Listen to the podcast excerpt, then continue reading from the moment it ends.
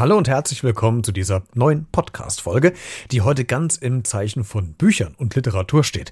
Ich habe mir Alexandra Koch eingeladen. Vielleicht erinnerst du dich noch, falls du die Folge von einem halben Jahr gehört hast.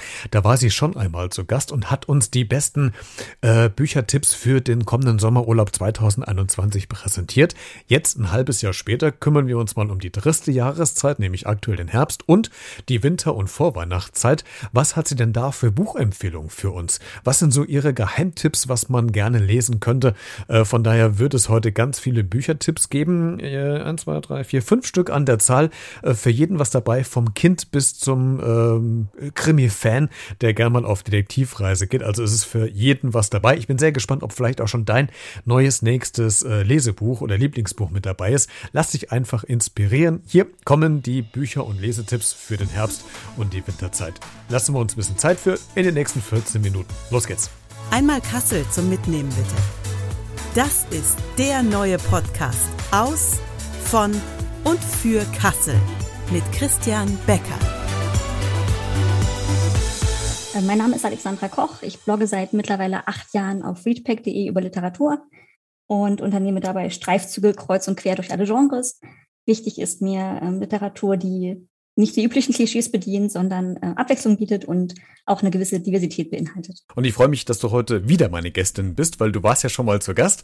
Äh, ich glaube, war es im Frühjahr, Sommer? Äh, weiß ich gar Irgendwas Frühsommer, glaube ich. Frühsommer, ne? Ja. Da haben wir schon so über die äh, Buchlektüre im, am, für den Urlaub am Strand gesprochen, was du da empfiehlst. Genau. Ähm, jetzt bewegen wir uns ein halbes Jahr später so in diese dunkle Jahreszeit. Wir stecken gerade mitten im Herbstfest.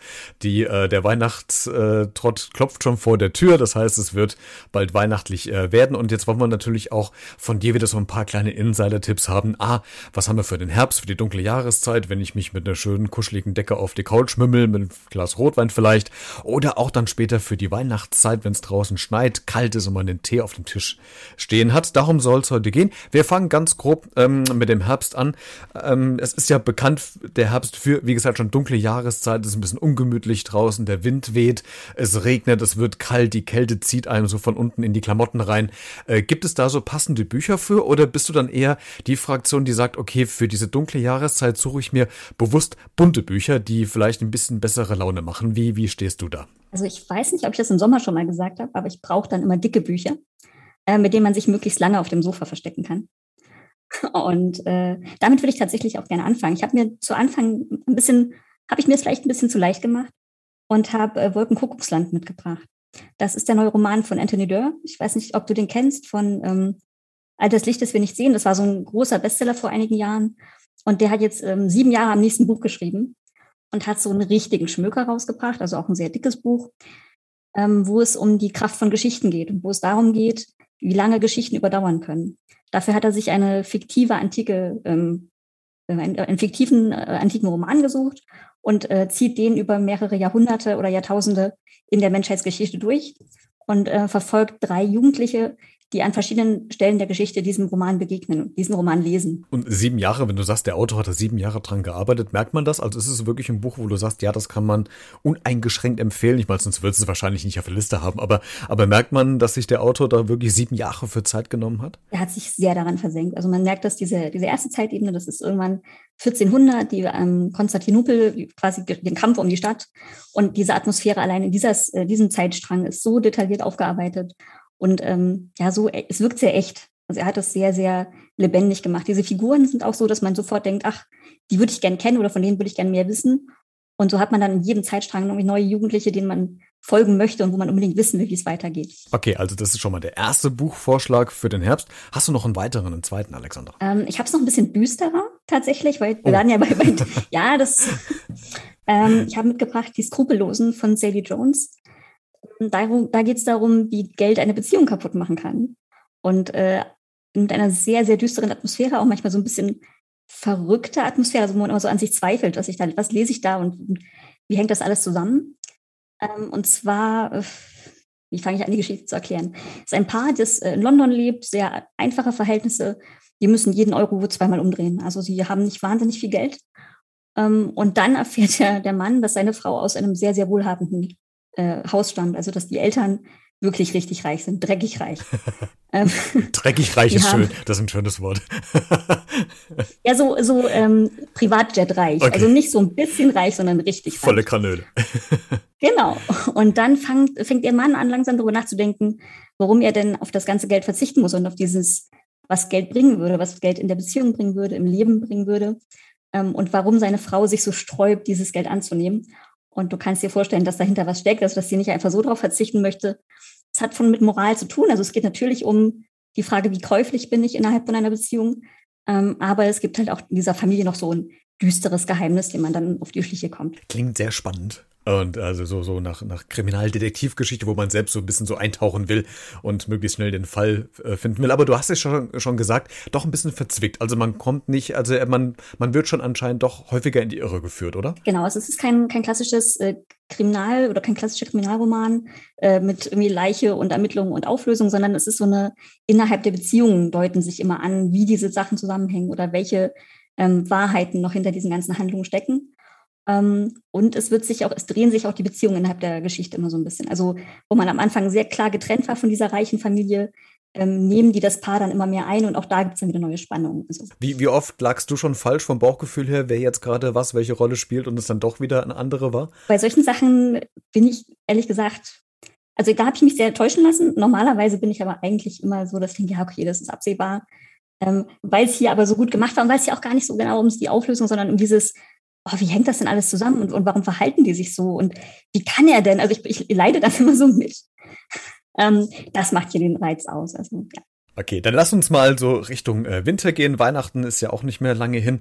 Ähm, da bin ich ja so ein, so ein Freund von, oder man merkt das so allgemeine Gesellschaft, da geht's ja ganz viel um Familie vielleicht, um äh, Freunde, um, um Wiederkehr, um gemeinsame Zeit wieder miteinander verbringen. Spiegelt sich das auch in deinen Buchtipps für Weihnachten wieder oder hast du äh, entgegen des Trendes was ganz anderes vielleicht mitgebracht? Doch, ich habe schon was Gemütliches mitgebracht. Ich habe ähm, auch ein kleines Weihnachtswunder dabei. Ich bin gespannt, was du sagen wirst. Ähm, und ich habe was äh, für Kinder dabei, wo ich, was mir sehr am Herzen liegt, was ich eigentlich immer überall empfehle und deswegen musst du da jetzt gleich auch durch. Ähm, das ist super, fangen wir gerade mit dem Kinderbuch an. genau, das ist der Weihnachtosaurus von Tom Fletcher. Oh. Ich mhm. weiß nicht, ob du davon schon gehört hast. Es gibt nee, mittlerweile zwei Bände. Es ist sehr, sehr süß gemacht. Also wahnsinnig schön illustriert. Ähm, der Verlag sagt, es ist ab fünf Jahre geeignet. Ich würde vielleicht so ab sieben Jahre gehen. Es ist ein bisschen äh, sprachlich anspruchsvoll und es ist ein bisschen komplexer. Ähm, aber wenn man das vorliest, geht es auch gut. Ähm, und es geht um einen Jungen, der sich einen Dinosaurier wünscht zu Weihnachten. Und dann gibt es am Nordpol diverse äh, Verwechslungen und Ver Verzwickungen und er bekommt einen echten Dinosaurier. ähm, das gibt natürlich eine Aufregung in der Weihnachtswerkstatt. Man muss diesen Dinosaurier zurückholen und der muss irgendwie ähm, wieder gebändigt werden. Also so eine ganz normale Weihnachtsgeschichte. Ähm, und besonders süß daran ist, dass der Junge im Rollstuhl sitzt. Also der Junge, der den Dinosaurier geschenkt bekommt, ähm, sitzt im Rollstuhl und ist halt mit diesem Dinosaurier wahnsinnig glücklich und es geht dann eben mal nicht darum, dass er sich wünscht, gesund zu sein, sondern dass er eben so ein ganz cooles Weihnachtsfest hat. Das klingt ja auch total, also äh, schön. Also gerade für, für Kinder, aber ich glaube auch was so ein bisschen für äh, Erwachsene, die noch gerne so ein Stück weit Kind geblieben sind auch noch, oder?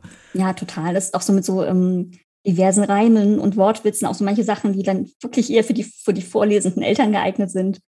Ähm, das macht schon Spaß. Also das sind so Sachen, die man auch gemeinsam lesen kann. Vielleicht jeden Abend ein Kapitel vorlesen und dann ist das so eine Sache, wo man sagt, das ist mal was gänzlich anderes, aber trotzdem irgendwie so genau das, was man für Weihnachten möchte, mit einer schönen Botschaft und einer, einer fröhlichen Geschichte für Kinder. Das, was man eigentlich so erwartet, auch für Weihnachten, ne? Ja. Sehr schön. Dann bleiben wir nochmal in dieser weihnachtlich gemütlicheren Richtung. Jetzt gehen wir vielleicht so ein bisschen in die Erwachsenen rein. Was, was hast du uns da mitgebracht? Genau, da habe ich ähm, zwei Sachen mit. Ich fange mal an. Ähm, das eine ist vom Klett-Cotta Verlag. Die haben so eine Reihe, die Geheimnisreihe. Da kommt jedes Jahr im Winter ein klassischer Kriminalroman mit einem Weihnachtssetting raus. Ähm, mein Lieblingsroman davon ist Das Geheimnis in Rot. Es gibt Geheimnis in Rot, Geheimnis in Weiß, ähm, verschiedene Familiengeheimnisse. Und beim Geheimnis in Rot haben wir so, eine, so ein Setting in einem alten Landhaus. Weihnachten, die Familie kommt zusammen und das Familienoberhaupt stirbt.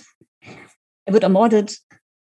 Alle, alle diskutieren über das Erbe und natürlich muss man dann mit, mit, ähm, mitfiebern und mit äh, ermitteln wieder, wer es gewesen ist. Ist so ein bisschen wie, wie, wie Knives Out, äh, dieser Film, ja. weißt du, ne? Ja, Oder? genau, so ja. ein bisschen Cluedo für Große. Ja, genau. und halt sehr klassisch von der Stimme. Also das sind alles ältere Romane, die neu übersetzt werden oder nur neu aufgemacht werden.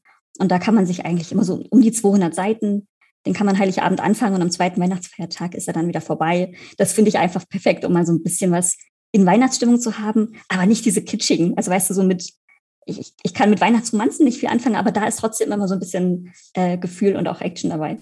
Oh, sehr spannend. Ich glaube, das wäre was für mich. Da hätte ich, da hätte ich Lust drauf. Weil ich fand damals diesen Film schon, schon äh, irre, äh, Knives Out oder wie, wie der heißt. Ich komme jetzt auf den Originaltitel nicht mehr. Aber das war ja wirklich äh, sensationell. Auch eine ist das, das war, ist doch auch, glaube ich, eine Buchverfilmung, oder? Oh, das kann ich dir gar nicht sagen, ehrlich Oder basiert auf irgendeinem Roman, ich meine, bin ich mir nicht gerade sicher, müsste ich noch mal recherchieren. Okay, super. Hast du noch ein äh, Buch im Petto, Alex? Genau, jetzt kommen wir zum großen Highlight, zum Weihnachtswunder. Ja! Aber nicht von Charles Dickens, oder? Nein, nein, keine Angst. es ist auch eigentlich kein, kein klassischer Weihnachtsroman. Ich finde, er passt einfach irgendwie so in die Weihnachtszeit.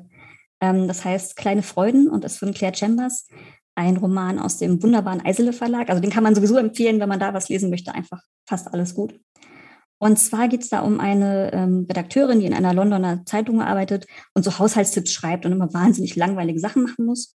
Und eines Tages bekommt sie einen Leserbrief von einer Frau, die behauptet, dass sie eine unbefleckte Empfängnis gehabt hätte. Und dass sie quasi das nächste, äh, also sie sagt nicht, dass sie das nächste Jesuskind empfangen habe, aber man, man spürt schon, dass sie meint, dass sie diesem Gott, göttlichen Wunder äh, nahegekommen ist. Und dann geht es im Buch darum, wie diese gelangweilte Redakteurin versucht, dieser Sache auf den Grund zu gehen und rauszufinden, wie das denn sein kann, dass eine Frau ohne Mann schwanger geworden ist. Okay, ist das dann eher so ähm, in, äh, auch so ein bisschen lustig geschrieben, so ein bisschen in die humorvolle Ecke oder ist das wirklich so ein, so ein äh, ich weiß nicht, welche, welche Genre bedient das denn dann, das Buch? Das ist eine ganz normale Belletristik. Also das ist eine, eine ganz normale erzählende Roman. Ähm, das nimmt sich auch ernst, also das ist nicht irgendwie auf, auf witzig gemacht. Leider bei der Auflösung so ein paar kleine Klischees, die man sich vielleicht hätte klemmen können. Ähm, aber es ist schon dahingehend ähm, dramatisch, dass diese Figur halt auch aus ihrem langweiligen Leben genommen wird, mit so einem ganz absurden Ding. Also mit so einem, ja gut, das passiert ja eigentlich nicht. Also wir wissen ja alle, dass das nicht geht. Ähm, sie trifft dann auch Ärzte und Biologen, die sagen, ja, bei Fischen geht das vielleicht oder bei Eintagsfliegen. Ähm, das ist schon irgendwie ernst gemeint und man kommt dann auch so dieser Figur so wahnsinnig nah. Also das hat mich äh, sehr gefesselt. Das ist sehr schön auch irgendwie, ähm, weil die so ein bisschen aufblüht aus ihrem langweiligen Leben. Die wohnt als Single mit der Mama zusammen und hat nicht viel Spannendes. Und über diese Geschichte dieser Frau kommt sie also ganz ein ganz anderes Leben. Tolle Bücher, die du uns mitgebracht hast. Äh, vielen Dank für. Ich verlinke auch quasi alle Titel, die du jetzt genannt hast, in der Podcast-Folgenbeschreibung, sodass äh, du jetzt gerade, wenn du die Podcast-Folge hörst und Interesse an dem Buch hast, direkt auf den Link klicken kannst und dann zum Buch kommst. Alex, bevor wir uns verabschieden und ich dir schöne Weihnachten wünsche, die, die Frage an dich, wie, welches Setting bereitest du dir vor, wenn du Weihnachtsbücher liest? Also ist das dann so ganz klassisch, dass man sich, ich weiß nicht, habt ihr einen Kamin zu Hause oder machst du dir so ein Display mit Kamin an, dass man so ein bisschen so ein knisterndes Geräusch hat? Hast du dir irgendeinen Tee hingestellt? Die klassische Decke vom Herbst noch äh, drauf? Oder wie, wie, wie machst du das zu Weihnachten, um das zu zelebrieren quasi? Also ich habe tatsächlich zwei Katzen, die äh, sich dann auf mir gemütlich machen und dann bin ich die klassische, die auf dem Sofa liegt, unter der Decke und unter den Katzen ganz schön schwitzt. da wird es ganz schön warm, ne? ja. Ähm, und dann sich lange nicht bewegt, weil ich eben diese ganzen dicken Bücher durchsuchten muss. Ähm, das macht mir richtig Spaß, ja. Sehr schön. Ich danke dir, dass du heute wieder äh, zu Gast warst. Ähm, ich wünsche dir ganz tolle äh, Weihnachten und einen guten Rutsch ins neue Jahr und äh, würde mich freuen, wenn wir uns nächstes Jahr wieder hören, um dann die Urlaubslektüre für den Sommer 2022 zu bestimmen. Von daher vielen, vielen Dank für deine Zeit und äh, dir weiterhin alles Gute. Ja, danke schön, ebenso. Und alle Bücher, die Alexandra heute vorgestellt hat, äh, die, wie gesagt, habe ich dir verlinkt. Aber ich mache so, ich verlinke dir den Blog von Alexandra und äh, da findest du die Bücher, die Alexandra dir heute vorgestellt hat. Nämlich Wolken, Kuckucksland, die Skrupellosen, äh, der Weihnachtssaurus, die Geheimnisreihe, Kleine Freuden. Also alle Bücher, über die wir heute gesprochen haben, für die nächste Zeit, für Herbst und auch für Weihnachten und für die Winterfeiertage, findest du dann in der Verlinkung und schau gerne mal vorbei. Vielleicht hast du die ein oder andere Idee gefunden, was das nächste äh, große Lieblingsbuch vielleicht wird. Bin sehr gespannt. Du kannst es gerne kommentieren, wie dir die Bücher gefallen hat. Wenn du sie gelesen hast, mach das einfach über Social Media auf Facebook, Instagram oder Twitter oder schreib eine E-Mail an b-redet.gmx.de oder schick eine Sprach- oder Textnachricht aufs Podcast-Handy. Alle ähm, Kontaktinformationen findest du wie gewohnt in den Show Notes zu dieser Folge.